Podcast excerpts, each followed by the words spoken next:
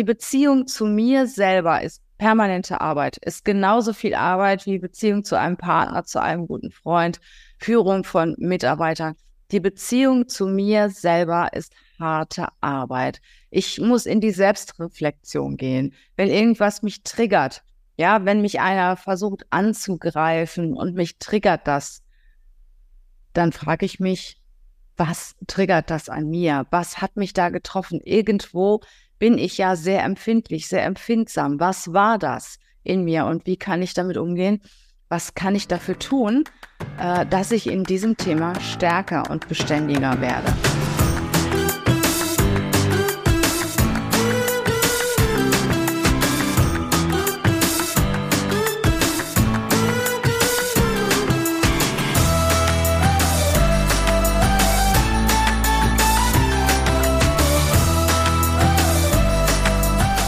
Herzlich willkommen. Schön, dass du heute wieder dabei bist in meiner Show. Du weißt ja, du siehst meine Podcasts auf YouTube und du kannst sie hören auf allen Podcast-Kanälen. Und ja, wenn sie dir gefallen, dann freue ich mich natürlich über dein Abo, über dein Like und über deine Kommentare zu diesen Themen. Heute geht es einmal um ein Thema, was uns alle angeht. Heute geht es um die innere Leichtigkeit. Ich war nicht immer so leicht entspannt in meiner inneren Mitte wie heute. Ich habe viele Jahre gebraucht, um zu erfahren, ja, was muss ich eigentlich tun, um in meine innere Mitte zu kommen? Was ist wichtig für mich? Was, wie muss ich mit mir selber umgehen, damit ich entspannt bin, damit ich nicht so schnell angreifbar bin, damit ich ja mich selbst auch lieben kann, weil Selbstliebe ist ganz, ganz wichtig für uns, um andere Menschen zu lieben, um mit anderen Menschen gut umzugehen, um mit anderen Menschen wertschätzend umzugehen. Und ich habe viele Jahre gebraucht, um das zu verstehen. Und ja, es begleiten mich eigentlich drei Themen durch mein Leben, die mich auch dazu geführt haben und die mich auch unterstützen, in meine innere Leichtigkeit, in meinen inneren Frieden zu kommen. Und über diese drei Themen spreche ich heute in dieser Show. Ja, das erste ist, das habe ich auch eben schon angesprochen und rede auch so oft darüber, das ist die Beziehung zu mir selber. Ich muss in einer guten Beziehung zu mir selber sein. Ich bin darauf gekommen, weil ich vor einiger Zeit mal einen guten Freund hatte, der äh, ja einen Burnout hatte. Und ähm, ich habe mich damit beschäftigt, wie kommt man zu einem Burnout? Was sind die Ursachen für einen Burnout? Und die Psychologen sagen ja immer, hey, wir schauen mal in deine Vergangenheit und tritt mal kürzer und dann wird auch, geht auch alles besser. Und ich habe mich dann mit vielen Fachleuten unterhalten über dieses Thema. Und die meisten kamen überein, dass das Wichtigste eine gute Beziehung zu dir selber ist. Eine gute Beziehung zu mir selber, was heißt das eigentlich? Ja, das heißt, dass ich in den Spiegel schaue, egal was passiert und sage, ich krieg das hin. Ich bin gut, so wie ich bin. Ich bin ein Mensch und Menschen haben Ecken und Kanten und ich habe meine Fehler. Nichtsdestotrotz versuche ich alles zu lösen und mit Liebe und Leichtigkeit durchs Leben zu gehen. Liebe und Leichtigkeit. Und äh, das steht bei mir an oberster Stelle. Ich erinnere mich an äh, Sajan Jelzin, den ich sehr, sehr schätze, der mal gesagt hat, wenn etwas auf dich zukommt und das beeinträchtigt, beeinträchtigt dich sehr, was kannst du tun? Lehne dich zurück, atme tief durch und lächle. Und ich muss sagen, damit hat er bei mir auch was angetriggert. Also seit er das gesagt hat, mache ich das auch so und ähm, ja, ich gehe mit vielen Situationen viel entspannter um. Also die Beziehung zu mir selber ist permanente Arbeit, ist genauso viel Arbeit wie Beziehung zu einem Partner, zu einem guten Freund, Führung von Mitarbeitern. Die Beziehung zu mir selber ist harte Arbeit. Ich muss in die Selbstreflexion gehen. Wenn irgendwas mich triggert, ja, wenn mich einer versucht anzugreifen und mich triggert das, dann frage ich mich, was triggert das an mir? Was hat mich da getroffen? Irgendwo bin ich ja sehr empfindlich, sehr empfindsam. Was war das in mir und wie kann ich damit umgehen? Was kann ich dafür tun, äh, dass ich in diesem Thema stärker und beständiger werde.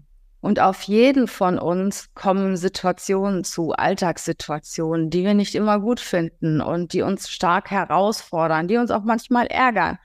Und wir können das Umfeld nicht ändern, wir können die Situation nicht ändern, wir können jedoch unsere Haltung dazu ändern. Und egal wie unsere Haltung ist, der Weg geht entsprechend in diese Richtung, wie wir es mit unserer Haltung vorgeben.